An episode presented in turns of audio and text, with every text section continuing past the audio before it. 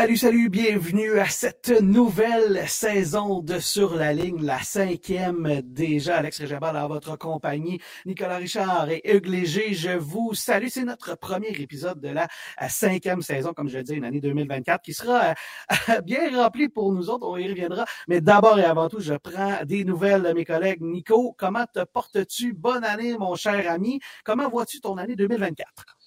Je l'envisage avec beaucoup de tennis, du moins on l'espère. Ça a commencé fort avec euh, l'Australian Open. Je pense qu'à chaque année, c'est un peu euh, c'est un peu euh, ça commence un peu à chaque fois sur les chapeaux de roue, c'est début d'année avec ces heures de sommeil qui sont très facultatives dans ce genre de tournoi qui se passe dans l'autre hémisphère complètement.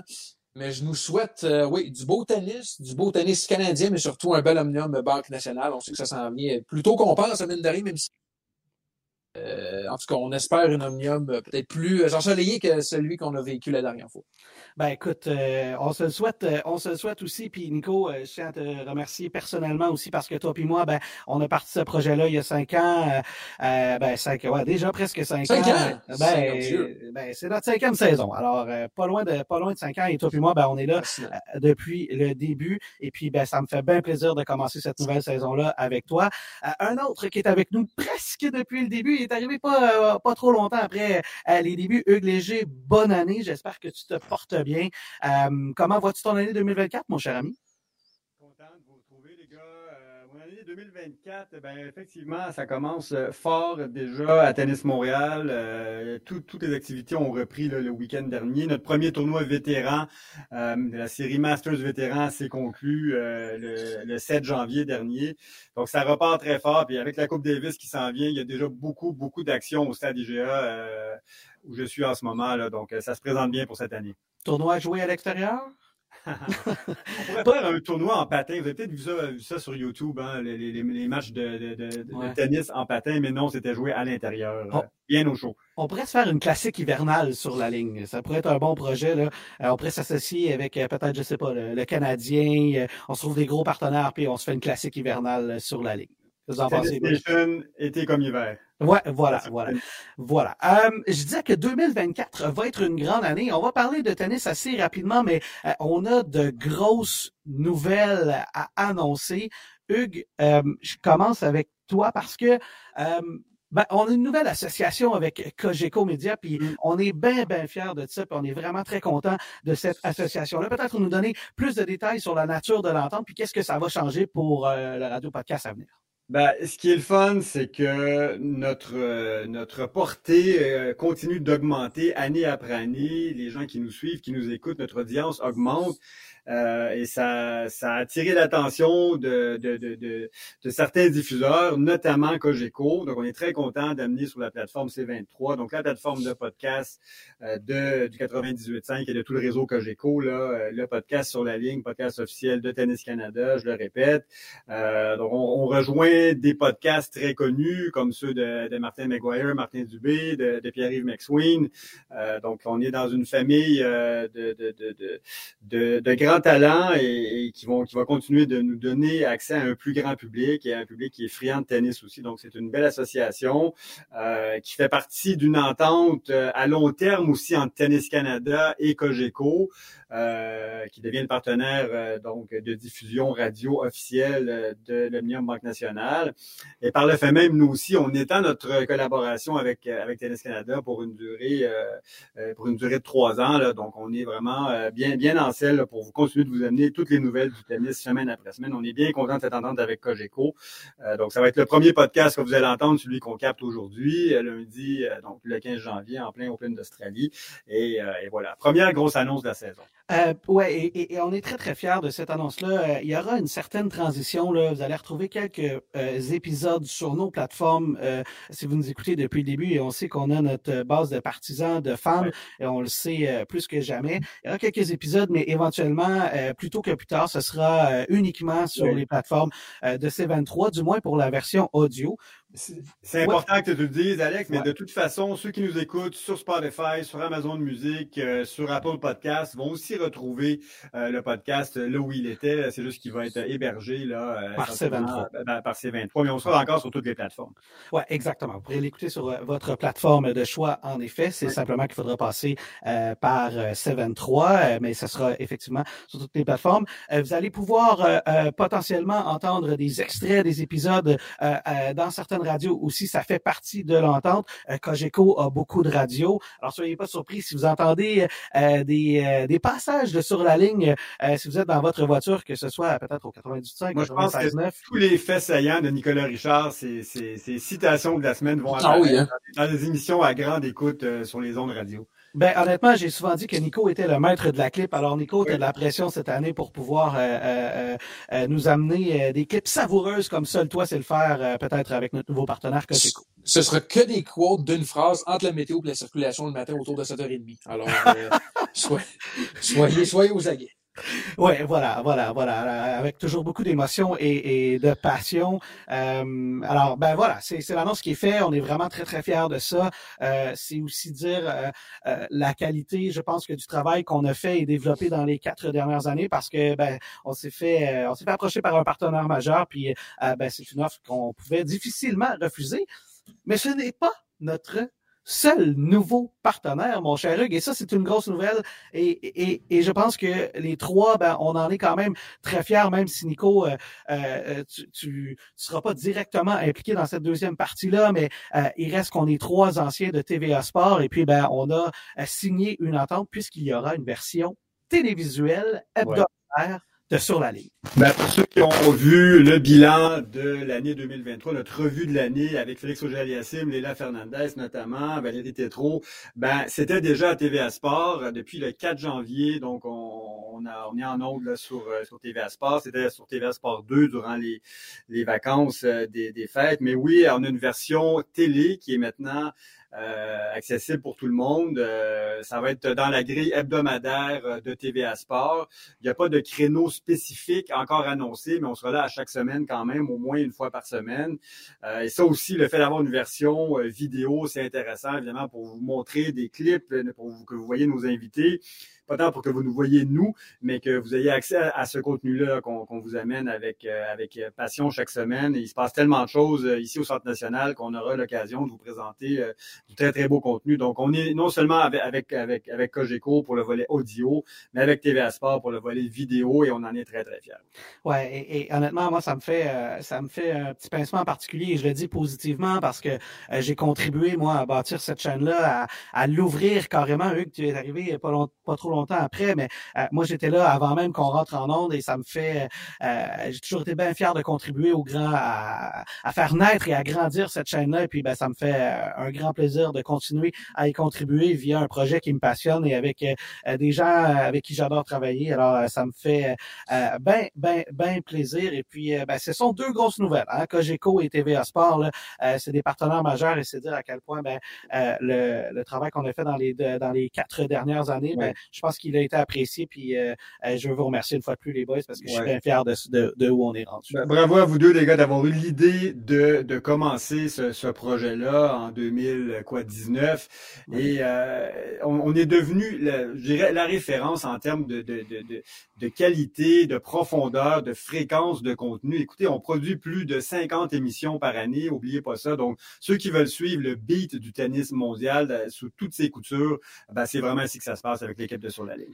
Là, messieurs, on va parler de tennis dans pas longtemps euh, parce que c'est notre mandat, comme j'aime le dire. On va, on va revenir sur ce qui s'est passé en début de saison. Il y a eu déjà beaucoup d'actions. On va parler de l'Omnium d'Australie aujourd'hui. On va regarder certaines nouvelles aussi. Il y a des retours aux jeux importants qui ont été faits dans les dernières semaines. On va parler de tout ça.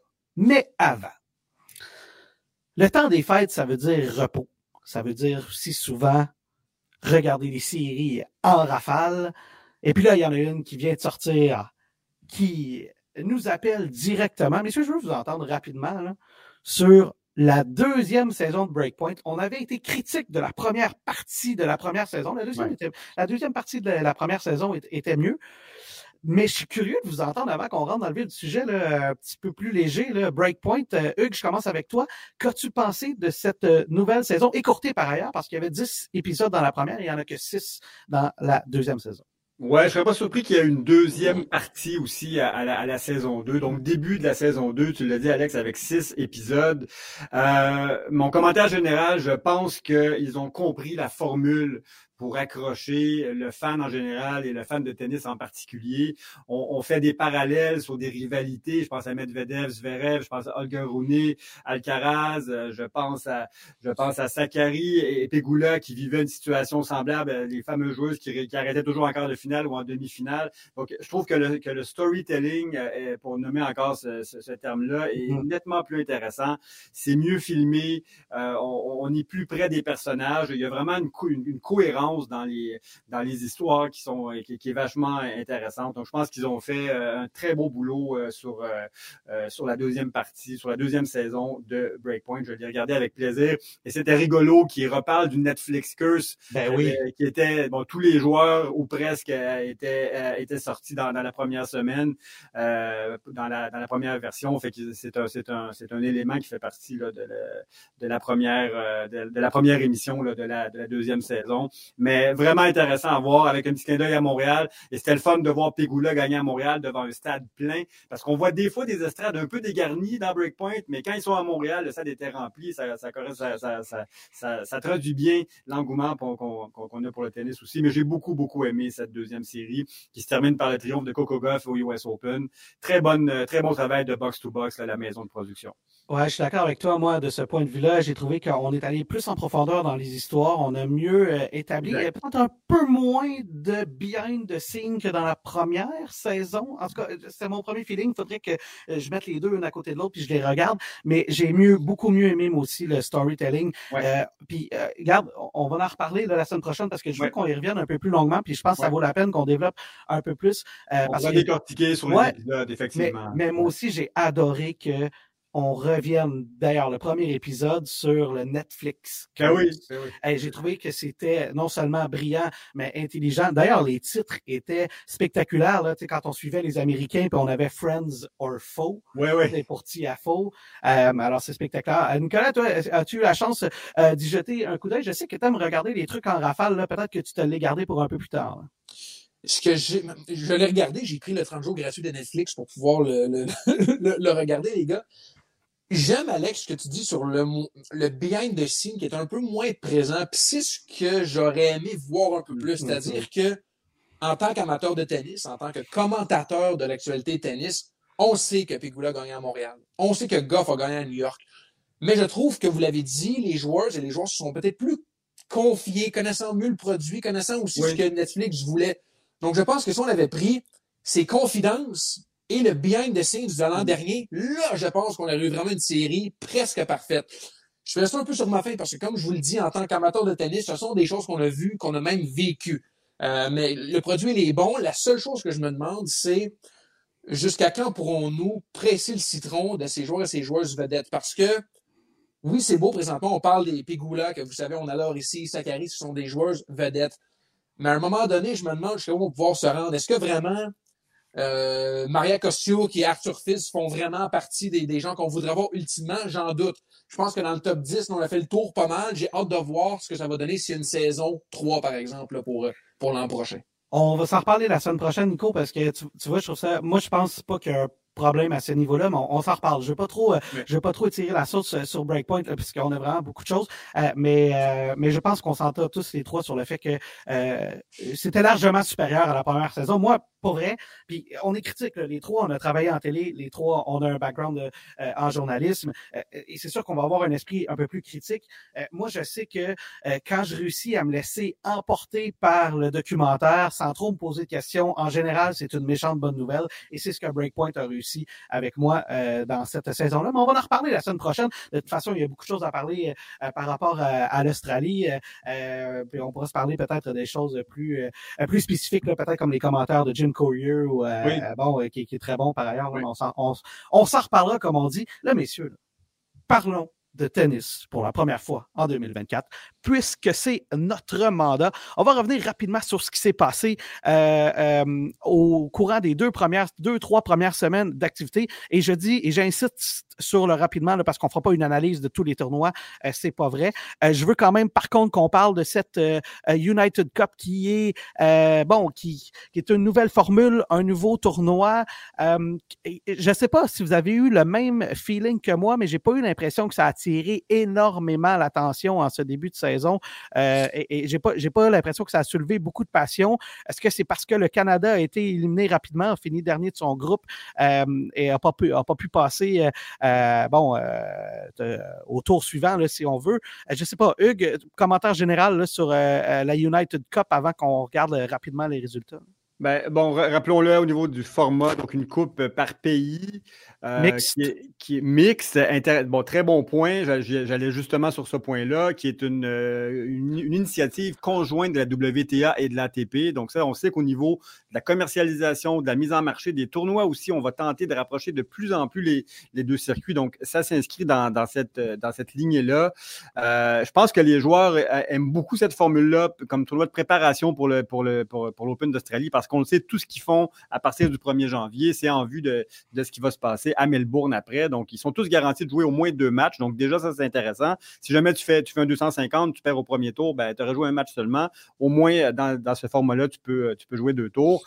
Après, deux matchs. Après, bon, effectivement, depuis quelques années, on a, on a fait, euh, on s'est promené entre euh, euh la Coupe ATP, voilà, Coupe ATP. Euh, il y avait le tournoi joué à Hobart il, il y a quelques années qui était un peu similaire à ça. Exactement. Donc, qui fait que, bon, je pense que les gens, encore une fois, au niveau du, du, public en général, de, de, de, l'audience télé, on cherche un peu à quoi s'accrocher encore. Est-ce que c'est une exhibition? Est-ce que c'est est -ce c'est un vrai tournoi?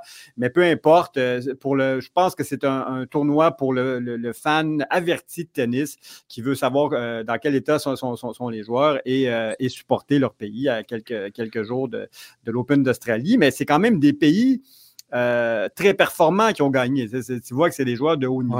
on retrouve du tennis de très, très haut niveau quand même. Ben, Joko y était. Joko voilà. y était. Et, euh, et, euh, et Léla Fernandez qui, qui, a, qui, a, qui, a, poursuivi là où elle a laissé à la fin 2023 en jouant comme une leader au, au, sein de cette équipe. Là. Donc, moi, j'ai beaucoup aimé voir Léla en début de saison à l'United Cup.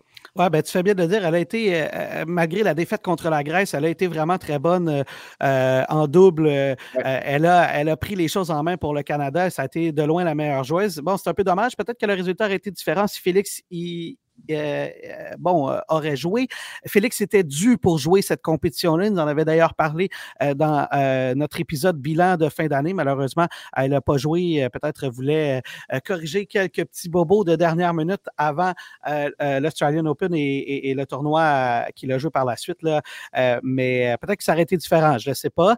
moi, j'ai trouvé que cette compétition-là a manqué un peu de notoriété par particulièrement en Amérique du Nord. Il faut dire que c'est bizarrement situé dans le calendrier. C'est dur là, pendant le temps des fêtes, là, euh, au, tout juste au retour là, de, du 1er janvier, d'avoir une compétition de ce genre-là. Et tout le euh, monde au, Canada regarde le championnat junior de hockey. C'est ça qui est la tradition de la première semaine de janvier aussi. Donc, c'est plus compliqué de se faire une place quand c'est moins connu euh, d'autre part. Exact. Mais de grands joueurs, beaucoup de bons joueurs qui étaient là. Hubert Urkac était là, Zviatek était là. D'ailleurs, les Polonais sont en finale, là, on, on y reviendra. Joko était là.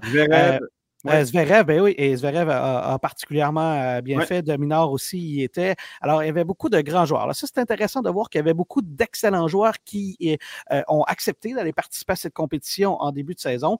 c'est finalement l'Allemagne qui l'a emporté avec Zverev qui a été spectaculaire là, en finale contre la Pologne. Mais la Pologne avait toute une équipe quand même avec Hubert Urkac et Igor Swiatek. C'est quand même difficile d'avoir une meilleure équipe que ça.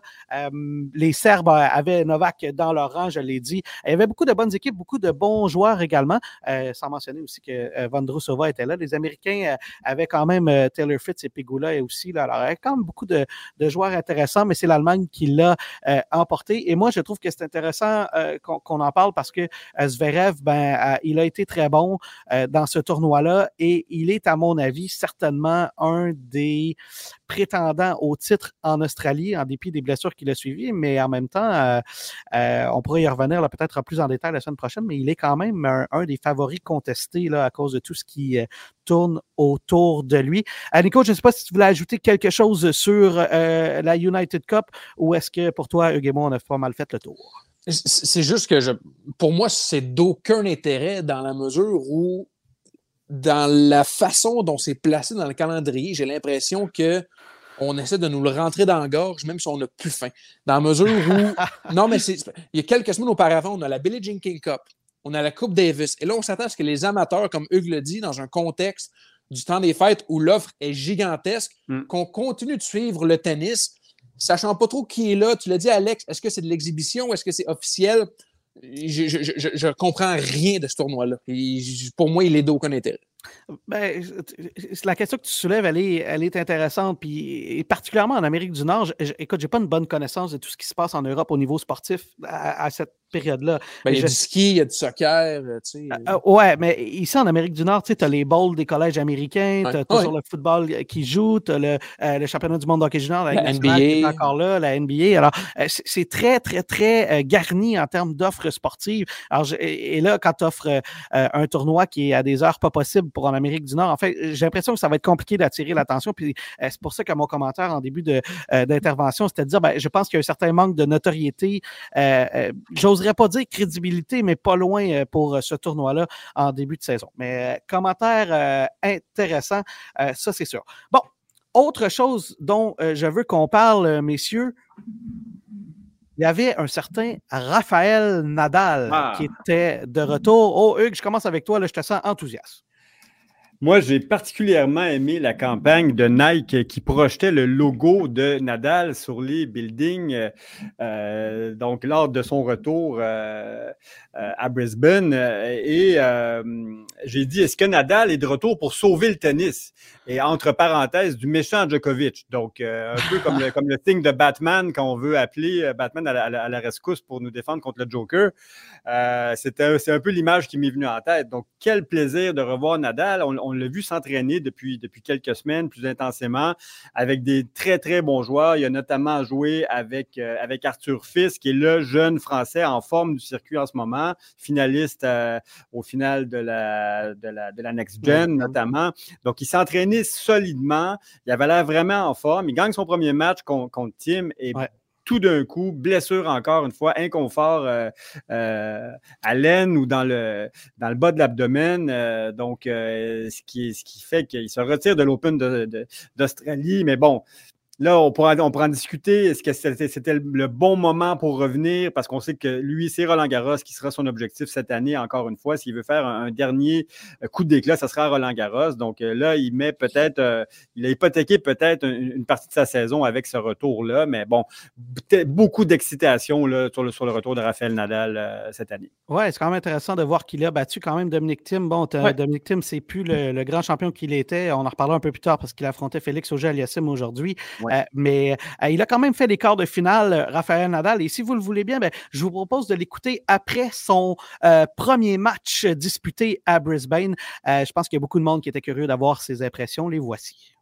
Missed you. Congratulations. Well, thank you.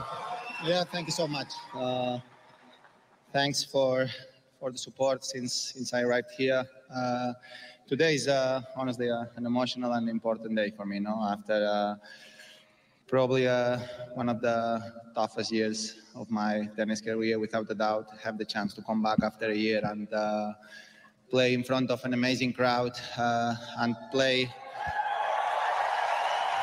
I think at the play, I think at the very positive level to be the first day uh, is something that uh, probably make us feel proud. No, to to myself, to all the team, family that have been there every single day during the last year.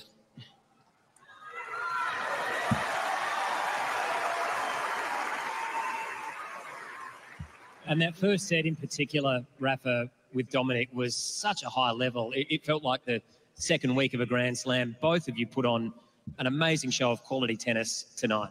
Well, I don't know, but uh, I don't have a, a real uh, test about how the level was. It uh, have been too too long outside, but I think uh, the first set have been very equal, both us of us serving well and uh, winning more or less ourselves.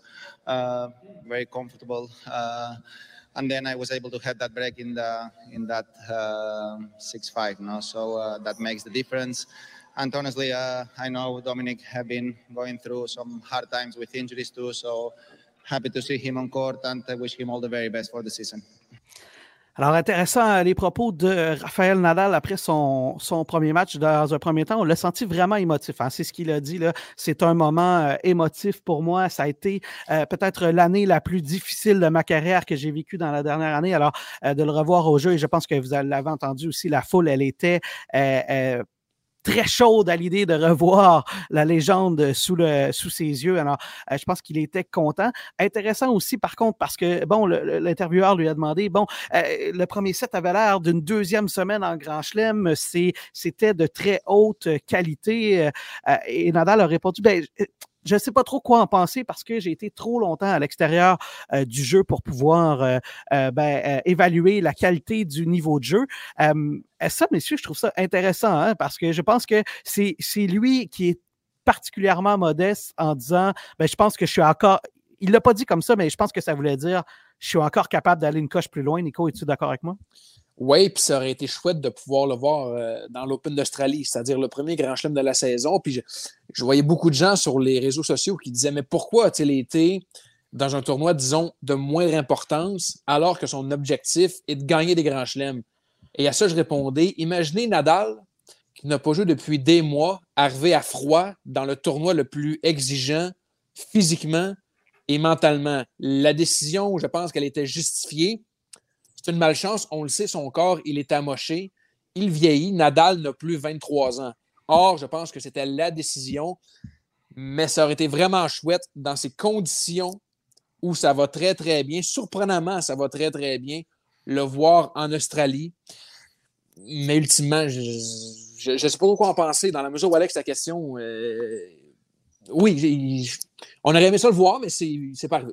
En gros, en gros, toi, ce que tu me dis, c'est euh, peut-être qu'il est capable d'aller une coche plus loin, mais il va falloir attendre de le voir un peu plus longtemps. Euh, ben, oui, parce qu'on sait qu'il est capable de l'avoir, cette coche, parce qu'on l'a vu, les gars. Honnêtement, vous suivez le tennis autant que moi. Est-ce qu'on s'attendait à ce que Nadal réponde aussi bien à ses premiers matchs en Australie? On n'avait aucune idée. On ah, ben, Exactement. C'était impossible de prédire. On ne pouvait être que surpris.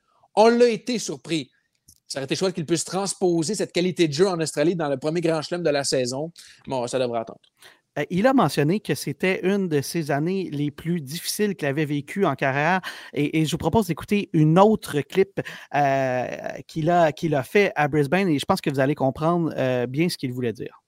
I thought about retirement uh, during that period of time, of course, yes. Uh, I had to, to, to went through a lot of things to be back. So and sometimes, of course, in the in the low moments, uh, it's hundred percent human that uh, you put yourself in a in a position to say, okay, it makes sense all the things that I have to do to be back at 37 years old, uh, knowing that probably you will be back and you will not be uh, healthy enough to to compete the way that you wanted to compete. Something that of course, I was asking to myself, but at some point, uh, I decided to keep going. You know? I...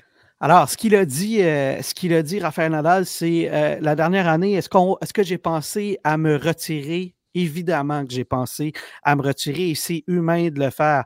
Euh, quand tu vis, euh, bon, autant d'adversité, autant de blessures comme ça, euh, tu n'as pas le choix de te poser la question si à 37 ans, tu vas être capable de revenir à un niveau de jeu suffisant pour pouvoir justifier de revenir à un niveau de jeu. Et Nico, ça rejoint un peu ce que tu disais il y a quelques instants, mais il a quand même décidé de, de revenir et ça, je pense qu'on sent toute la passion et toute l'envie de jouer. Hugues, je te fais commenter rapidement sur le, le retour de Raphaël Nadal. Qu'en as-tu pensé? Que penses-tu de ces deux dernières clips? Ouais, ben, je pense qu'il veut faire plus qu'une tournée d'adieu, premièrement. Je pense mm. que la, sa façon dont, il s'est préparé démontre qu'il veut, qu'il veut compétitionner. Moi, je l'ai trouvé très humble dans sa réponse au journaliste qui disait que ça va être un match euh, fantastique de, très haut niveau avec Tim. Et, et, Nadal qui répond, il dit J'ai été arrêté tellement longtemps que je ne peux pas vraiment évaluer le niveau de qualité du match. Euh, donc, effectivement, on ne sait pas vraiment où il se situe. On ne l'a pas vu jouer contre des joueurs du top 20. Euh, donc, tout, ça reste à voir. mais moi, je pense que sa blessure qu'il a, qu'il a subie à Brisbane semble mineure. il n'a pas parlé des, des mêmes problèmes qu'il y avait historiquement je pense notamment à son pied, qui est, un, enjeu récurrent. Mais euh, moi, je pense qu'on va le revoir tranquillement, probablement dans la saison de terre battue, peut-être en Amérique du Sud, avant de, venir dans, la, série européenne qui commence à, Monte Carlo au mois d'avril. Et je pense que ce sera mieux peut-être comme ça. Donc, il recommence euh, plus, plus, plus doucement dans, les, prochaines semaines. Euh, je pense pas qu'il s'en allait pour gagner euh, euh, l'Open d'Australie, même s'il était champion 2022. Quoique, euh, quoi qu'on sait jamais. Ben, c'est exactement ce que je me disais avec Nadal. Quand à chaque fois qu'on disait que c'était un cas perdu, ben c'est là, c'est là qui nous surprenait. Rappelons-nous cette finale d'ailleurs contre Medvedev en 2022, qui était sur le point de perdre après, avoir perdu 2-7 et finalement il gagne le match. On ne sait jamais avec Rafael Nadal, c'est vrai, Nico. Mais moi, je suis plutôt même content de, le voir revenir peut-être un petit peu plus tard et de, se préparer tranquillement euh, sur terre battue, qui est sa surface de prédilection, pour, euh, pour qu'il reste en forme pour faire un bout de l'année. Et peut-être qu'on pourrait le voir à Montréal par la suite même. Euh, ben là, c'est ça la question qui est intéressante et que tu sous-entends, Hugues, c'est de savoir ben, quand est-ce qu'il reviendra? Est-ce qu'il se concentrera sur terre battue? Ce qui voudrait dire qu'on ne le verra pas avant un bon petit bout. Là. Euh, ça voudrait dire qu'il jouerait peut-être pas euh, le stretch Indian Wells Miami. Il l'a pas. Euh, bon, il l'a pas joué beaucoup dans les dernières années déjà. Est-ce qu'il va décider de se reposer pour arriver plus près du mois de mars pour jouer? Je ne sais pas, t'en penses quoi, toi? Ben, les gars, vous savez que, que, physiquement, les surfaces dures sont les plus difficile pour le corps. C'est un sport à fort impact, le tennis. Euh, donc, euh, je pense que c'est peut-être plus sage d'être une surface un peu plus douce, comme la, euh, comme terre battue pour lui. Moi, c'est peut-être ça que, je retiens, surtout si j'avais à, discuter avec, avec son coach. je, serais, curieux de l'entendre et son, son entourage, son, son, préparateur physique au niveau de la surface aussi. Mais je ne serais pas surpris qu'il évite peut-être un peu de jouer sur dur parce que ça ne pardonne pas. C'est très punit le corps, les, surfaces dures au tennis. Nico, est-ce qu'on va le revoir plus tôt que plus tard ou est-ce qu'on va le revoir autour du mois de mars? J'ai comme l'impression qu'il est dans, la même, dans le même état d'esprit que Tiger Woods, c'est-à-dire qu'il mm. choisit ses tournois et ses tournois sont ceux où il pourra le mieux répondre. Voilà. Donc, la terre battue. Donc, pour répondre à ta question, Alex, je pense qu'on est mieux d'attendre quelques semaines, quelques mois avant de le revoir parce que il est dans un stade de sa carrière où Hugues le dit, je ne pense pas qu'il veut jouer les figurants. Je pense qu'il veut gagner encore, prouver qu'il a encore sa place, mais pas à n'importe quel prix. Et, et l'autre chose qu'il faut garder en tête à moyen terme également, c'est oui, il y aura Roland Garros, mais Nico, tu es bien au fait qu'il y aura les Jeux olympiques également à Roland-Garros un peu après. Alors peut-être qu'il voudra faire les deux tournois et se garder une porte pour aller peut-être rechercher une dernière médaille olympique euh, dans sa carrière euh, à la maison d'une certaine manière. Là. Alors il aura peut-être ça à garder en tête, là, cette, euh, cette wildcard-là des Jeux olympiques. Là. Ben, wildcard, façon de parler. Là. Je ne l'ai pas dit en termes de tennis, mais en termes de choses en gardant derrière la tête. Enfin. intéressant, messieurs, on va faire une courte pause si vous le voulez bien. Et au retour, on va regarder quelques gagnants des dernières semaines et puis on va parler de l'Australian Open. Si vous planifiez une escapade hivernale à Montréal, ne passez pas à côté d'un séjour inoubliable à l'hôtel Montville. Profitez de son emplacement idéal pour explorer toutes les merveilles que la ville a à vous offrir. Avec leur offre Restez plus et économisez, prenez le temps et bénéficiez d'une réduction sur les séjours de 3 nuits minimum. Retrouvez toutes leurs autres offres sur hôtelmontville.com. De retour au Radio Podcast sur la ligne, Alex Gimbal en votre compagnie. Hugues Léger et Nicolas Richard sont également euh, à mes côtés. Et, euh, messieurs, je vous rappelle qu'on est disponible sur toutes les bonnes plateformes de balado. Euh, on aura une transition vers la plateforme C23 de Cogeco parce que ben, c'est notre nouveau partenaire. On en est bien, fiers, bien comme on en parlait en début d'épisode. messieurs, je veux qu'on revienne rapidement là, sur ce qui s'est passé dans la dans les deux dernières semaines euh, d'activité. On parlait de Nadal tout à l'heure qui était euh, qui a fait un quart de finale à Brisbane. Ben, dans ce tournoi-là, c'est Grigor Dimitrov qui l'a emporté. Ça, moi, je trouve ça intéressant parce que Dimitrov, ben, il a eu une bonne fin de saison et il commence, il commence du bon pied. Et honnêtement, ce sera un joueur qu'il faudra peut-être regarder du coin de l'œil en Australie, Hugues. Première victoire depuis 2017 euh, pour euh, Dimitrov, un des plus beaux joueurs du circuit. Euh, très beau revers à une main. C'est un peu un genre de Federer en, termes de, de, style de jeu. Et c'en est, un qui avait très bien terminé 2023. On le revoit en forme en début 2024. Euh, très content aussi là, de, de, de, voir Dimitrov avoir une deuxième phase de carrière si, si, euh, si, intéressante. Pardon. Et euh, oui, il sera effectivement à, à surveiller à l'Open d'Australie. Ah, ça va être intéressant de voir ça. Du côté des femmes, euh, ben, on a eu toute une finale aussi du côté de Brisbane parce que c'est Ribakina contre Sabalenka. Euh, c'est un copier-coller des, des, gros canons qu'on a vus euh, l'année passée. Alors, je pense que c'est un, c'est un début de saison là, qui va ressembler étrangement à, à, ce qu'on a vu l'année passée. Alors, si le passé est le garant de l'avenir, il n'y aura pas de trop de changements au sommet du tennis parce que, en plus, du côté de Oakland, ben, c'est Coco Goff qui l'a emporté la championne en titre des internationaux des États-Unis elle non plus n'a pas trop perdu de temps pour euh, l'emporter. Euh, à Hong Kong, il y a Roublev qui a gagné euh, également un autre titre. à Adélaïde, on a vu Ostapenko contre Kazakina. Et, Hugues, je sais que toi, tu vas la garder à l'œil, Ostapenko. Là, pour, c'est une joueuse qui peut battre les meilleurs. Elle est plus en forme. Elle a perdu du poids dans les dernières semaines. Ostapenko peut déranger toutes les joueuses du top 10. Ouais, je vous parlais du euh, tournoi de Auckland. Euh, ben, il y a Tabilo, euh, Alejandro Tabilo, qui est un Chilien, mais qui est également Canadien d'origine. il, aura, il aura remporté ce titre-là à Auckland. alors, ben voilà, ce sont les champions là, des dernières semaines. je veux peut-être mentionner, par contre, rapidement, parce qu'on va parler de, de, de, ce qui se passe en Australie. On va regarder les matchs à venir et ce que les Canadiens feront. Mais il y a un joueur dont on n'a pas parlé, d'ailleurs, qui vient de l'Australie, Alex Dominard.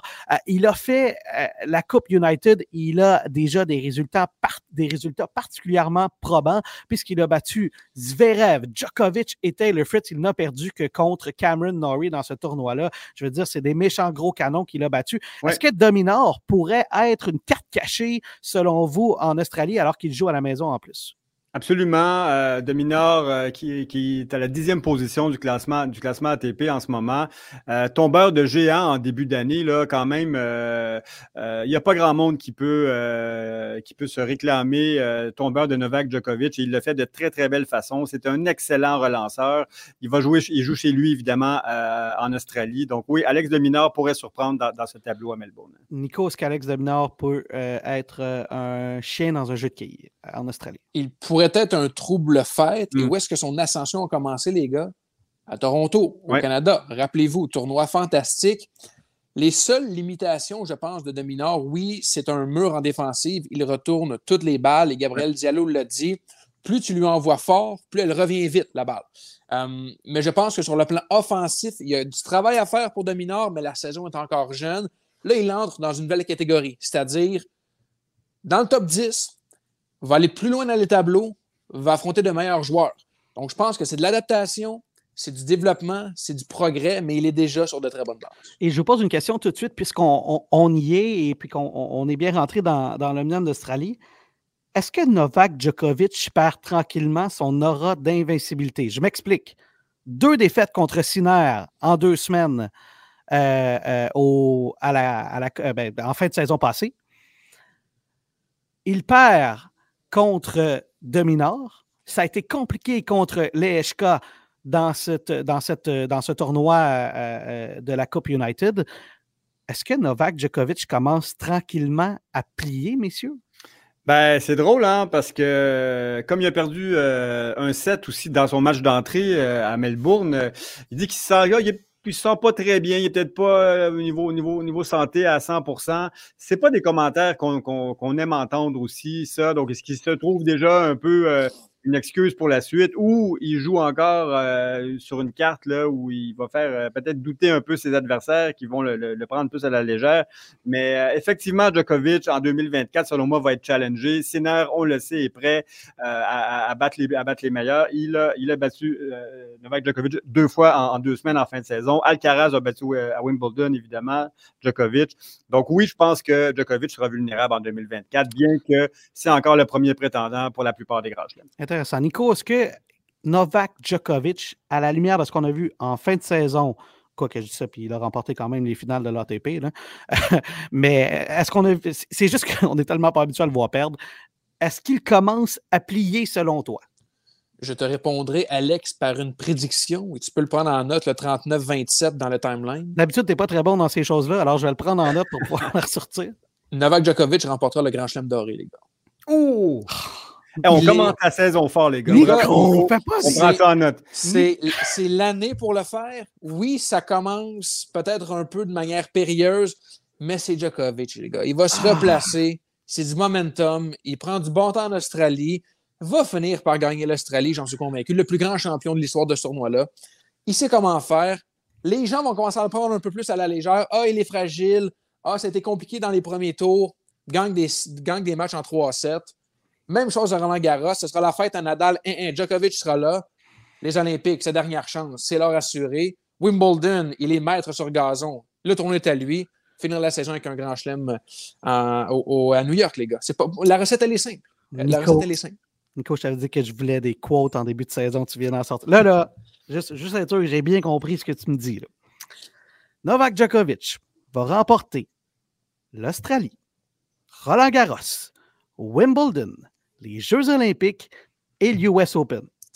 C'est sa dernière chance pour le faire. Il le fera parce que c'est le plus grand joueur de l'histoire de ce sport. C'est certain que le fait qu'il a manqué son grand chelem calendrier en 2023, il doit l'avoir en travers de la gorge encore. Euh, il a peut-être, c'est sa dernière fenêtre pour le faire et c'est certain que le Grand Chelem doré, c'est une motivation supplémentaire parce que c'est une rareté euh, euh, d'accomplir ça. Donc, euh, et puis on sait, la motivation principale de Djokovic aujourd'hui, c'est de réécrire les livres d'histoire et de devenir un intouchable et que plus jamais on puisse questionner le fait de qui est le plus grand de tous les temps. Là, il veut aussi accrocher ce fameux 25 qui l'amènerait devant Margaret Court qui est à 24 et son égalité, bien que je crois que le 24 de, de de Margaret Court a un peu moins de valeur parce qu'il y avait, y avait un côté amateur à l'époque. Là, c'était pas que, que, des matchs professionnels qu'elle avait gagné Margaret Court, à l'époque. Mais euh, Djokovic va tout faire pour accomplir. C'est certain qu'il l'a dans sa mire, Nico. Je suis d'accord avec toi. Mais ce qu'il va l'accomplir, oh, je ne serais pas prêt à parier là-dessus aujourd'hui. C'est juste que je pense qu'à ce stade-ci, le rang au classement ne l'importe plus. Il est numéro un. Je pense que s'il glisse deux ou trois, c'est pas la catastrophe. Puis je reviens à ce qu'on a dit sur Nadal. Je pense qu'il serait prêt à choisir ses tournois quitte à jouer moins, parce qu'on sait que Joko, lorsqu'il est en santé, il joue. C'est un gars qui joue énormément, mais je pense qu'il est dans un stade où il pourrait choisir ses tournois pour arriver frais et dispo dans les tournois du Grand Chelem et aux Olympiques. Ce sera une saison compliquée sur le plan du calendrier. J'ai hâte de voir comment son équipe et lui vont gérer la situation. Mais l'objectif, il est simple pour lui. Hugues l'a dit, marquer l'histoire, enlever tout soupçon, devenir le plus grand. Et avec un grand chelem doré, je pense que ça confirmerait le, statut de, de GOAT pour Novak Djokovic. Bon, c'était pas prévu, là, puis ah, j'étais pour en parler peut-être plus la semaine prochaine, mais là, Nico, tu, nous forces la main. Hein. Est-ce que Novak Djokovic va cette année d'abord battre le record pour le plus grand, le plus grand nombre de titres sur le circuit de l'ATP? Moi, je ne pense pas que ça se fait cette année. Je pense ah que ce sera l'année prochaine. Mais là, il y, en a, là, il y en a combien présentement? 97. 97. Le, record est de 100... 109. 109. Une main dans le dos, Alex. Jimmy Connors. Une main dans le dos, Alex. Tu penses qu'il gagne 13 titres euh, ou à peu près cette année? non, comme je te disais, je pense que ce sera plus une question de grand chelem cette année. Le nombre de titres, je pense un peu comme toi, là, que ce sera plus l'an prochain, parce qu'il y a des tournois qu'il va choisir, peut-être même des Masters 1000 qu'il pourrait sauter pour arriver plus frais et dispo dans certaines conditions. Je ne pense pas que le nombre de, de, de, de titres là, ATP de manière générale sera battu cette année. Parce que c'est 102 titres, les gars, c'est assez exceptionnel. Disons-le. Ça y en prendra neuf là, pour. Euh, c'est pas impossible cette année. Moi, je ne pense pas que ça se fait cette année. Alors, ben, en, partant, il y a quatre grands chelems. Fait qu'il va en rester cinq. Ben, et puis, et puis, le, titre aux Jeux Olympiques qu'il va gagner selon toi. Alors, toi, toi t'es, t'es, catégorique. OK, regarde, je, suis renversé parce que tu viens de me dire là. Je vais, je vais faire un deal avec toi, Nico. Si Djokovic est en mesure de gagner le Grand Chelem euh, doré au moment du US Open en septembre, toi et moi, on part toutes dépenses payées, c'est sur mon bras. Je t'amène à New York. Ah. On va faire demi-finale, finale ensemble. Écoute, commence à, commence à réserver Ramasse les hôtels. Alex? Regarde dis. les meilleurs pentas en ville. On the record, toi et moi, on part. Ah, on peut inviter Hugues, tant qu'à faire. on peut inviter Hugues. Si c'est toutes dépenses payées, j'y vais avec vous. Tout de- Ouais, mais là, la face, c'est que le deal est technico. Là. Mais, Puis toi, il, sait, ah, puis il sait que je mange pas dans les grands restaurants non plus. Fait que une petite soirée là, euh, avec- aux scores, aux scores américains. Ouais, oui, j'allais dire, euh, petit stand à hot dog là, à New York, là, ça va faire la job. Là. Street Euh, food, le excellent street food de New York. Je te dis, je, je le pense, Nico, là, si il a gagné les trois premiers titres Grand Chelem et les Jeux Olympiques, je t'amène au US Open s'il est en quart de finale. On part. Je m'en fous, là. On va trouver un moyen de se rendre. On va se trouver un hôtel. On dormira dans l'auto s'il faut, je t'amène. Il va avoir, il va avoir Netflix et sur la ligne qui va suivre ça jusqu'au bout. hein. On dit ça, puis peut-être que Radio-Canada, euh, peut-être que la presse va payer le, le voyage à Nico. Fait que c'est Mais- peut-être lui mais, qui va m'amener. Euh, Hugues, tu parles de Netflix. Imagine la trame narrative. Aïe, aïe, aïe. Ah non, c'est Imagine si les caméras sont là et qu'ils le suivent toute l'année. ça Mais il n'a pas participé encore, Novak. hein. En plus, euh, tu sais, tantôt, tu parlais des noms. Là, euh, on va, est-ce qu'on va se rendre à Marta Kotsuk? là, mais Novak, il n'a pas été. il- il- il- C'est un peu comme euh, Verstappen là, dans une des séries où il n'était Mhm. pas. Là. Euh, en fait, bon, mon Dieu, Nico, ça commence fort euh, cette année. Hey, euh, si vous voulez bien, on va faire une autre euh, courte pause et au retour. On tombe dans nos joueurs canadiens. On va regarder ce qui va se faire, ce qui s'est passé et ce qui s'en vient pour nos Canadiens d'ici la fin du tournoi. Si vous planifiez une escapade hivernale à Montréal, ne passez pas à côté d'un séjour inoubliable à l'hôtel Montville. Profitez de son emplacement idéal pour explorer toutes les merveilles que la ville a à vous offrir. Avec leur offre Restez plus et économisez, prenez le temps et bénéficiez d'une réduction sur les séjours de 3 nuits minimum. Retrouvez toutes leurs autres offres sur hôtelmontville.com. De retour à Sur la ligne, radio podcast officiel de l'Omnium Banque Nationale. Enfin, on va regarder ce qui va se passer du côté euh, des Canadiens et ce qui s'est passé. On va commencer, Hugues, si tu le veux bien, avec Félix Auger Aliassim. Son année a bizarrement parti à Auckland avec une défaite à son premier match, un match de deuxième tour contre Altamaya. Euh, C'était de quoi déjà nous inquiéter parce qu'en plus, ben, euh, il s'était retiré de la Coupe United et, et là, il a remporté son premier match euh, et ça a Au tout pris pour. nuit. Ouais, au bout de la nuit, ça a tout pris pour battre euh, Dominique Thiem ce matin. Là. Euh, que penser de ce début de saison de Félix Auger Aliassim et à quoi s'attendre? Je regardais son tableau, ça va être compliqué, puis pas à peu près. Et bon, ben, victoire en 5-7, un match euh, d'une durée interminable. euh, euh, donc, Auger Aliassim, qui joue comme un, un Dominique Thiem, on le rappelle, qui est un, qui est un vainqueur de Grand Chelem, multiple Grand Chelem, euh, mais le, le Dominique Thiem de 2024, c'est pas le même que celui de 2018. Euh, donc, euh, victoire extrêmement difficile à l'arracher, 6-3 au cinquième set. Euh, bon, je dirais un premier tour à l'image de ceux qu'on voit souvent de Félix Auger-Aliassime. Il a, il a de la difficulté à passer ses premiers tours. La bonne nouvelle, c'est qu'il l'a passé celui-là et que souvent, il prend en, confiance par la suite. Mais bon, moi, je ne suis pas rassuré par- parce que Tim, depuis quelques mois, galère pour gagner des challengers et se qualifie pour des 250. Donc, ce n'est pas une victoire contre un joueur en forme non plus. Donc, il faudra voir le match numéro 2 et 3 de Félix pour voir dans quel état il est réellement. Mais on s'est fait une sacrée frousse aujourd'hui. Ben, tu Gagne les deux premiers sets, perd les deux autres, mais réussit à s'en sortir 6-3 quand même au cinquième set. sais, Dominique Thiem a perdu contre un Raphaël Nadal qui n'avait pas joué depuis 100 ans. Exactement. Alors, euh, Et n'oublions pas qu'un certain Gabriel Diallo, autour de la 130e position mondiale, a battu Tim en challenger l'an passé aussi. voilà. Nico, commentaire sur euh, ce début de saison de Félix Auger-Aliassime. Je vais essayer d'entrer dans cette nouvelle année avec une nouvelle mentalité concernant Félix Auger-Aliassime. Et, je suis très sérieux, Alex. Dans la mesure où Mm. je pense qu'il faut commencer à réaliser que dans la manière de progresser dans ces tournois, Félix en arrache au premier tour. Exact. Je pense que c'est coché balancé. Puis je fais un Ouais. parallèle avec le monde du football, les gars. Josh Allen, carrière des Bills de Buffalo, il est parmi sans doute les trois meilleurs corps. Mais c'est aussi celui qui fait le plus de revirements. Mais il faut le prendre comme il vient. Il fait des revirements, mais son équipe est quand même prétendante au grand titre. Félix, c'est un peu la même chose. Il est bon, il est talentueux, il a du potentiel, mais que voulez-vous? Les premiers tours, c'est compliqué. Donc, si on part de, ce principe-là, de cette base-là, je pense que notre manière d'évaluer Félix va changer autrement. Ça a été compliqué. Il a gagné, que voulez-vous? Ultimement, c'est ce qu'on regarde. Le W à la fin, au, au bout de son nom, là, il y a un crochet au bout de son nom, ça veut dire qu'il a gagné. C'est compliqué, mais il le fait. Pour moi, en tout cas, je vais essayer, Alex, de partir de cette prémisse-là dorénavant pour chaque tournoi de Félix. Hugues? Oui, la, même chose. Moi aussi, euh, c'est quelque chose qu'on a quand même euh, remarqué depuis plusieurs années. C'est, pas seulement en 2023 où il, les perdait, ces matchs de premier tour.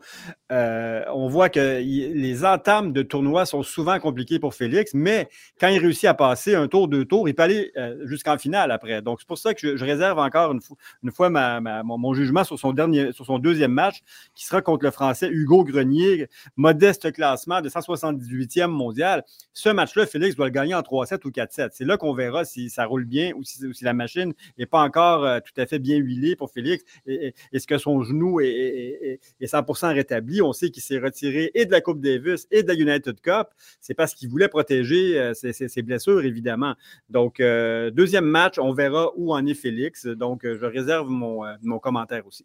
Et c'est à peu près le seul match qui devrait, en théorie, être simple pour Félix Auger Aliassim. Et encore là, tu l'as dit, Hugo Grenier, euh, c'est pas la mer à bord nécessairement a priori avec un, classement 178e mondial. Il a 27 ans. C'est un gars qui joue surtout des challengers, mais il s'est qualifié. Il va arriver avec du rythme. Dans ces qualifications-là, il a battu notamment Maxime Cressy, euh, qui n'est pas un mauvais joueur du tout. Gros, serveur comme Félix, hein, intéressant. Et, il a, et, il a battu Muller en 5-7. Est-ce qu'il y aura de la fatigue après ce premier tour-là? Je pense que ça avantage euh, Félix d'une certaine manière. Mais quand on regarde le tableau de Félix par la suite, attachez vos trucs parce que c'est Medvedev qui viendrait possiblement au troisième tour et il a une fiche de 0-6 contre Medvedev. Par la suite, c'est peut-être pas si mal. Tu as peut-être un Dimitrov, mais Dimitrov vient de gagner un tournoi, va arriver avec une, euh, déjà une confiance intéressante et on l'a dit, il a bien fini l'année. Et après ça, ben, ce serait peut-être un Rooney, un Urkach, un Alcaraz, un Djokovic.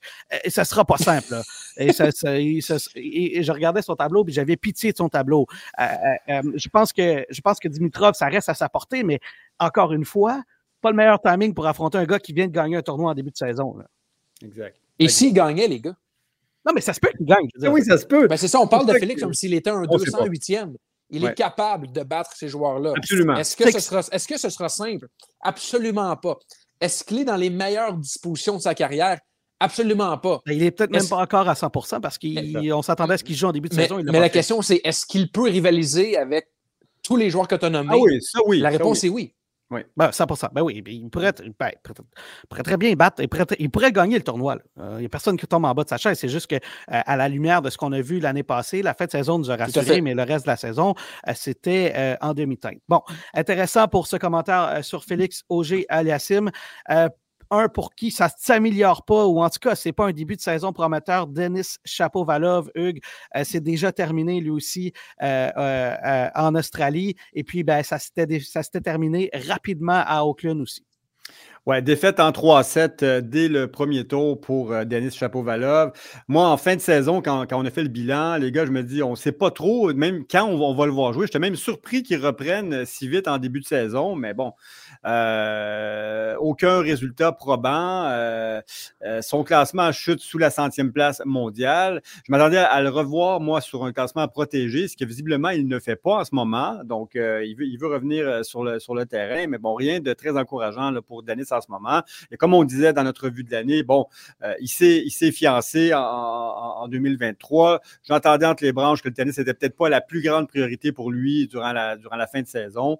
Euh, grand euh, point d'interrogation pour la saison 2024 de Denis Chapovalov dans mon cas. En, même temps, il est sorti pour dire ceux qui pensent que j'aime pas le tennis ou, c'est un peu ingrat de dire ça alors que j'ai sacrifié toute ma vie. alors, il est quand même sorti publiquement pour répondre à, ce genre accusation-là. Euh, Nico, début de saison, euh, douteux là, pour Chapeau-Valov, c'est le moins qu'on puisse dire. Je pense qu'il aurait aimé arriver à Montréal pour la Coupe Davis avec plus de momentum parce mm. qu'on sait que c'est lui qui sera le leader de cette équipe-là. Félix, jusqu'à preuve du contraire, n'est pas, pas du groupe. Chapeau sera le, le, porte-étendard de cette équipe-là, du moins le meilleur joueur, disons les choses telles qu'elles sont. C'est pas simple pour, euh, pour Denis Chapovalov, mais écoutez, que voulez-vous qu'on fasse? ça, se répète un peu tournoi après tournoi. Comme Hugues aussi, j'ai été surpris de le voir revenir si tôt en Grand Chelem qui plus est. défaite sèche. Là. Ça n'a jamais été serré, les gars. Mm. C'est euh, c'est un, peu- c'est un peu inquiétant, disons, disons les choses comme ça. On va revenir sur ce qu'on- de quoi on s'attend de ces joueurs-là euh, la semaine prochaine parce que déjà cette semaine, on a beaucoup de matériel. Milos Raonic, messieurs, terminé au premier tour contre Alex Dominard. On en parlait un peu plus tôt cette semaine. C'est peut-être un des joueurs les plus en feu sur le circuit euh, euh, en ce début de saison. Euh, c'est retiré. Est-ce qu'on s'inquiète pour lui aussi, Nico? Il faut s'inquiéter, les gars, parce que l'Australie, c'est le premier tournoi de l'année. Mm. Si ça avait été en juin, juillet, on aurait pu dire Ah, il a l'usure, il est fragile, il a beaucoup joué. Lorsqu'on arrive en Australie, on est supposé être à 100% On est supposé commencer l'année sur les chapeaux de roue, confiant et en santé. Et là, Milos, je comprends, c'est de mineur, puis il s'est quand même bien débrouillé là, dans les premiers instants de ce match-là. Mais c'est le premier match de la saison, les gars. Comment est-ce qu'on peut être abîmé en commençant la saison? Pour moi, c'est c'est hautement inquiétant pour, euh, pour Milos. Hugues? Ben moi, j'ai aimé qu'il gagne le premier set déjà. Oui. Un, un set à l'image de, de Miloche. Donc, il remporte 7-6 au tie-break euh, sur un pointage de 8-6 contre un, des meilleurs retourneurs relanceurs du circuit. Donc, c'était un premier set encourageant contre un des joueurs en forme de- du moment, comme on l'a dit plus tôt, Alex Dominard. Donc, mais après, bon, ça s'est compliqué assez rapidement. Là, il s'est retiré au début du troisième set. C'était 2-0 pour euh, Mhm. Dominard. Euh, mais effectivement, euh, question euh, pour le, le reste de la saison. Euh, mais moi, je suis content qu'il soit allé en Australie. On savait qu'un un des éléments qui bloquait un peu Miloche depuis quelque temps et qui, lui faisait se, questionner sur la, sur la suite de sa carrière, c'était le- les, voyages, justement, et le lourd calendrier du circuit. Il a décidé de commencer la saison euh, en Australie avec tout le monde. Il m'a dit, bon, OK, il a envie de jouer, il, est parti.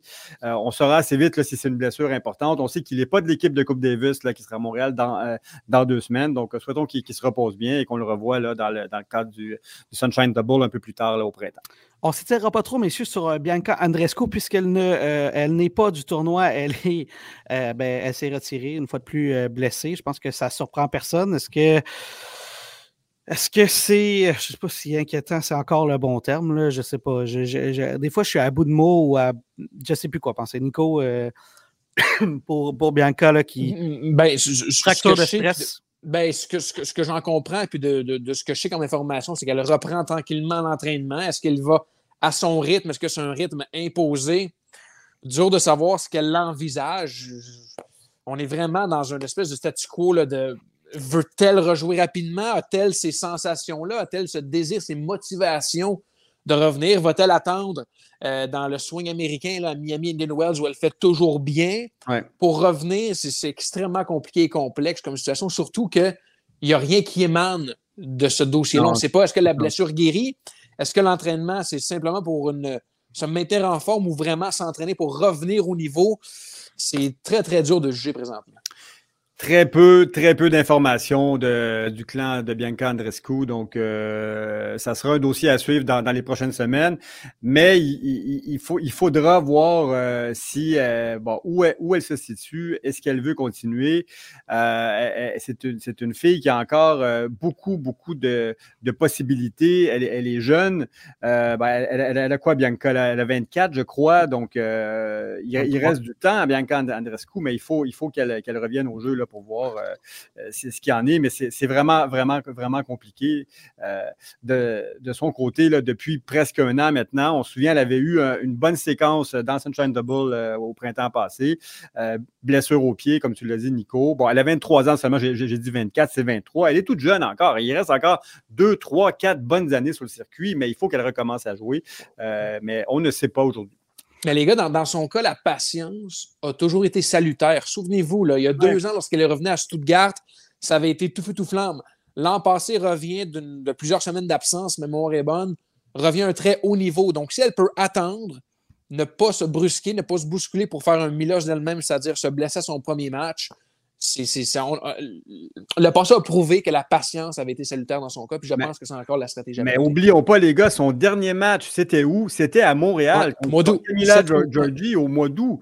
Euh, ça, ça fait une demi-année, là. Ça fait, beaucoup, ça fait six mois. Ça fait beaucoup, beaucoup de temps sans, euh, sans match euh, de compétition. Donc, le temps passe pour Andrescu quand même. Une qui nous impressionne depuis, euh, notamment à Montréal, euh, Oui. entre autres, c'est Leila Fernandez. Elle a, euh, en dépit de cette défaite-là à la Coupe United euh, ou de cette sortie rapide du Canada, elle a été excellente. Euh, elle a gagné son match de premier tour. Commentaire, Hugues, avant qu'on passe à, à ses commentaires après son premier match. Bon. Je reviens sur son entre-saison. On a été chanceuse de l'avoir beaucoup à Montréal ici. On a pu lui parler, Alex. Moi, je l'ai eu sur les terrains avec, mes équipes de tennis Montréal. Elle a joué avec, euh, euh, nos jeunes du sport études de l'académie, avec sa sœur Bianca d'ailleurs. Euh, son papa, Jorge Fernandez, était sur le terrain aussi.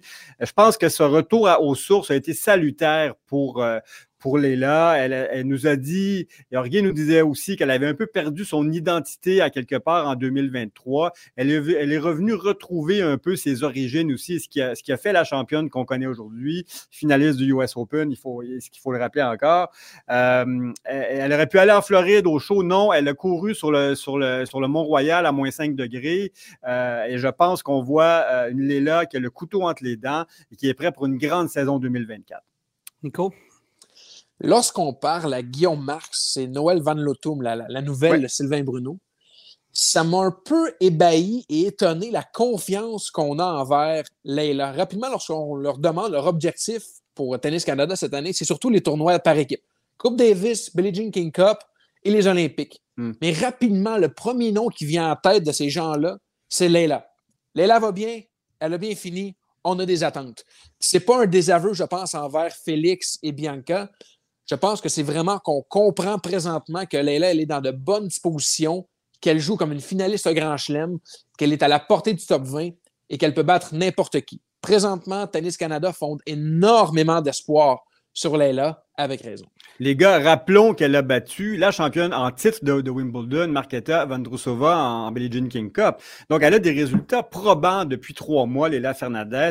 Elle pointe à la 35e po- position. Elle a, remonté au classement de manière euh, vraiment euh, spectaculaire depuis, six mois, en fait, depuis toute l'année 2023. Moi, je m'attends à la revoir dans, le top 20 rapidement, Léla. Puis effectivement, elle pourrait, elle pourrait aller nous chercher quelques titres euh, en 2024. Elle a gagné son premier match euh, en Australie. Je propose d'écouter ses commentaires après cette euh, première victoire. Um, yeah, no, it was a tough first round match. Uh, Sauer, she's a very good young player. Uh, I haven't played many lefties, so it was a tough one, but I'm super happy that I was able to play some good points on important uh, moments and to be playing in front of an amazing crowd feels good. You spoke a little bit earlier this season and late last season about some of the changes you've made during your preseason. Coming to the net, you were really successful there today. Is that a change you've made in your game, more net play? Uh, not really a change, but more uh, having the guts to go to the net. Uh, you know, sometimes I lost the points, other times I would win them. So I just got to keep going and have fun out there because it's always fun being at the net and being able to finish a good point that way. And we always love to hear from tennis stars what they do off the court. So what do you do for the rest of the day? I know you're into true crime. You do enjoy that. So what does the rest of the day look like? A bit of true crime tonight at dinner? What, do- what do you get up to? Um, well, first I'm gonna recover, but then afterwards I'll probably gonna watch a show called Reachers, a pretty good one, and maybe I'm gonna crochet a little bit. I love crocheting. On est là qui est toujours tellement sympathique euh, en entrevue. Bon, euh, elle était satisfaite de son premier match. Elle a euh, une fois de plus remercié euh, la foule comme elle le fait euh, systématiquement. Euh, Hugues, je sais que la question qui t'a intéressé, c'est celle sur euh, sa nouvelle façon de s'amener au filet. En tout cas, on a remarqué euh, euh, des tentatives au filet plus souvent qu'autrement. Et ça, c'est un changement parce que tu, tu- Oui. elle se campait sur la ligne de fond et ça, et ça lui a bien servi en fin de saison l'an passé. Ben, Léla, une de ses grandes forces, c'est sa rapidité, c'est sa vitesse. Elle n'a pas un très gros gabarit. Elle coupe les angles, donc elle est bien à sa place. Son bureau, c'est sur la ligne de fond, effectivement, pour euh, diriger ou, euh, rediriger les, les balles qui lui sont envoyées. Mais n'oubliez pas que c'est une très bonne joueuse de double, Léla Fernandez. Elle est, elle est 21e au, euh, au classement du double à, la WTA en ce moment. Elle a de très, très bonnes mains au filet. Elle est très habile, Léla Fernandez. Donc, quand elle se déplace sur le terrain et qu'encore une fois, elle coupe les angles, elle, elle- elle- elle donne, euh, elle donne le, le- le rythme tactique au jeu. Elle va souvent compléter les points et quand elle joue avec confiance, elle le fait très bien. Elle est dans cette situation-là en ce moment. Nico, euh, dernier commentaire avant que je te laisse aller sur euh, Léla Annie Fernandez. ce sera une bonne année, je pense, pour Léla, les gars, tout simplement. Elle va bien. Je Ah pense qu'elle a le goût de jouer au tennis. Ouais. Elle est motivée. Tennis Canada l'encadre bien. Pourquoi ça irait mal? Elle est en santé, elle n'a pas de blessure. Ben voilà. Ouais, voilà. Ouais, je pense que je pense que sa fin de saison a été euh, étincelante. Nico, euh, je te remercie. Et, surtout. Alex, Alex, rapidement, je pense qu'il y a Ouais. peu de gens qui l'attendent. Puis je l'ai écrit dans la presse. Pour moi, elle est la surprise, entre guillemets, de cette Australian Open. Parce qu'on l'a un peu perdu de vue dans les derniers mois, dernières années. Certaines joueurs, peut-être aussi, l'ont oublié. Et là, elle revient. Elle est d'aplomb. Elle est confiante. Attention à la Lavalloise. Très bien dit, euh, Nico. Je te laisse aller. Euh, Je sais que tu as des obligations professionnelles. Alors, euh, merci, mon cher Nico. Puis, ben, on se reparle la semaine prochaine. Salut, messieurs. Bye bye. Nico. Hugues, nous, on va continuer avec euh, Rebecca Marino. Euh, bon, euh, quoi penser de ce début? Elle s'est quand même qualifiée, là. C'était dé- dé- déjà pas si mal, mais contre Jessica Pigula, ben là, c'est compliqué. Grosse commande contre la championne en titre de l'Omnium Banque Nationale, en Jessica Pegula, euh, la meilleure joueuse américaine en ce moment. Euh, mais Rebecca, quand même, chapeau de se qualifier encore pour un tableau de Grand Chelem.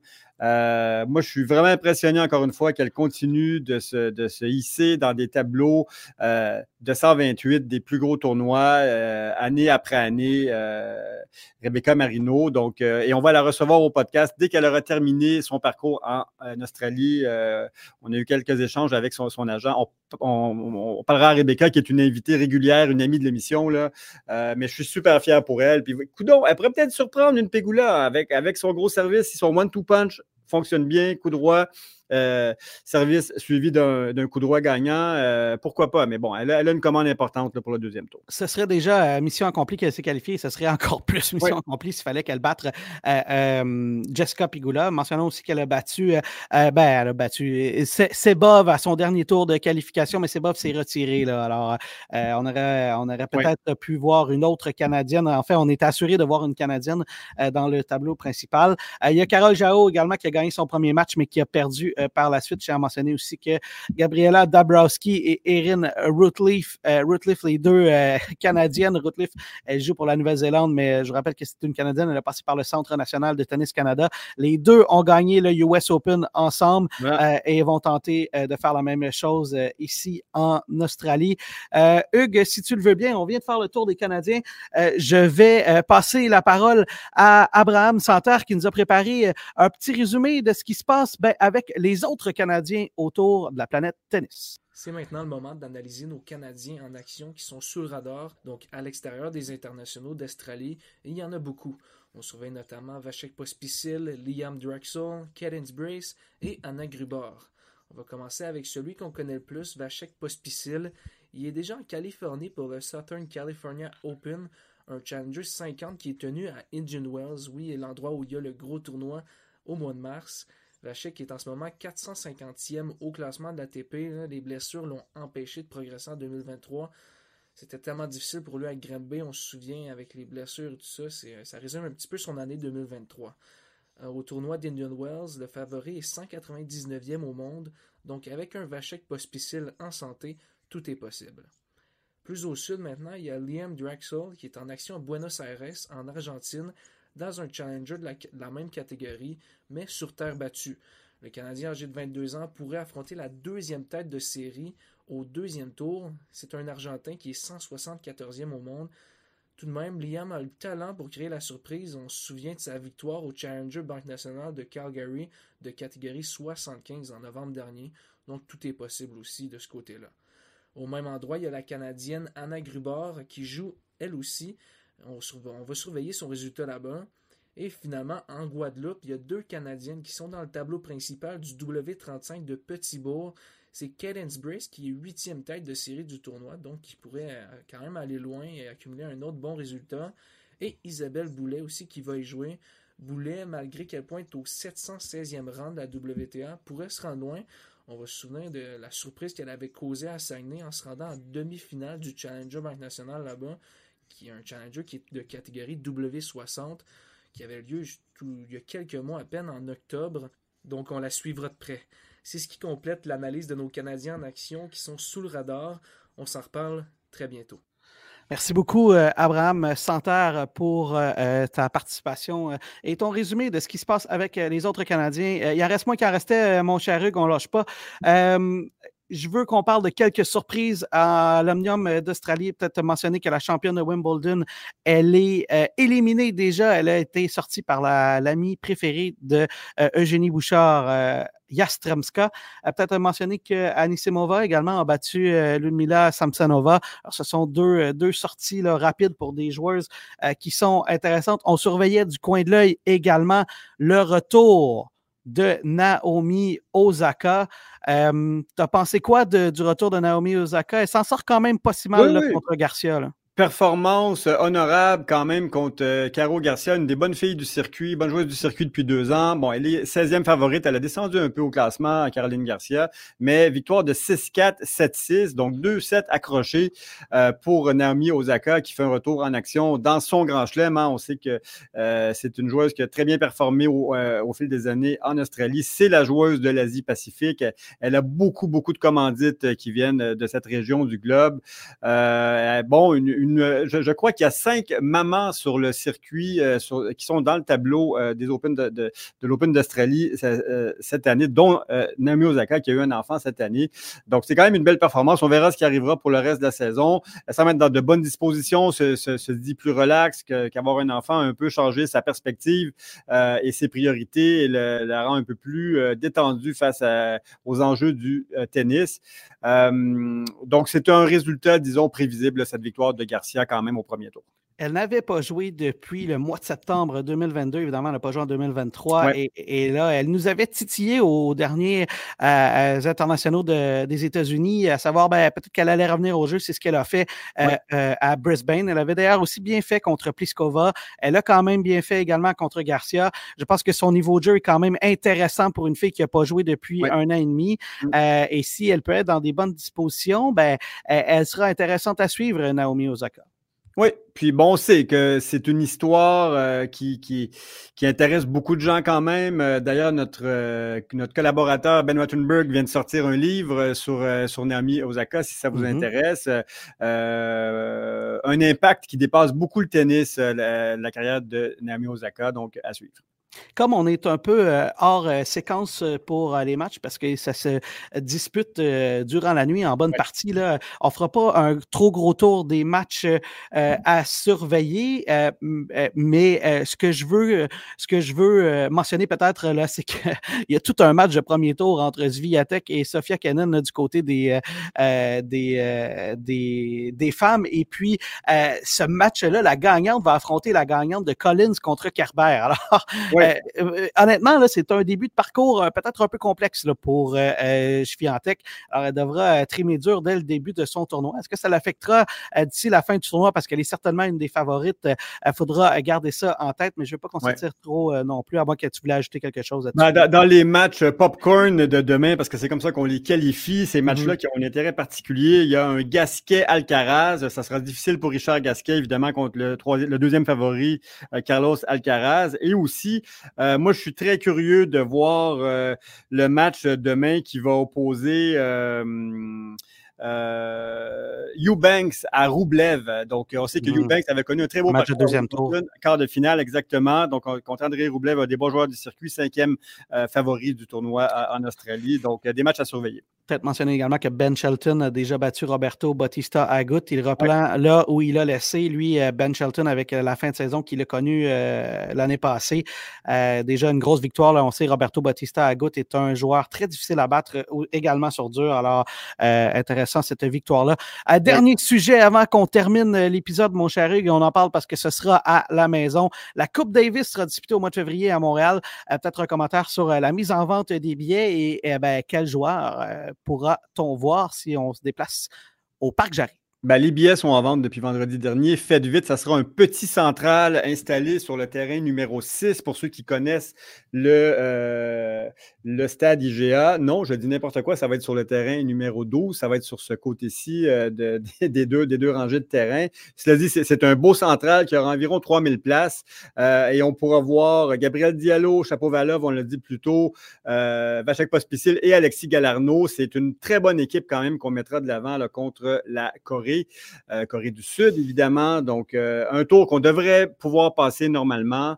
Euh, mais venez en grand nombre. On, sait que la, Coupe Davis, c'est un des rares tournois où on peut encourager à gorge déployée tout le long du, de, l'affrontement. Il y a beaucoup, beaucoup d'énergie lors de ces matchs-là. C'est toujours intéressant. Donc, et c'est la première Coupe Davis, premier match disputé par pays au Canada depuis 2018. Donc, profitons-en. Deux, trois. Ah bien hâte de voir euh, qu'est-ce que ça va donner de ce côté-là. Et c'est une occasion parfaite de voir de très près les chapeaux Valov, les Galarno, etc. Là, vous allez être euh, encore plus proche que quand vous êtes euh, sur le central durant le tournoi d'été.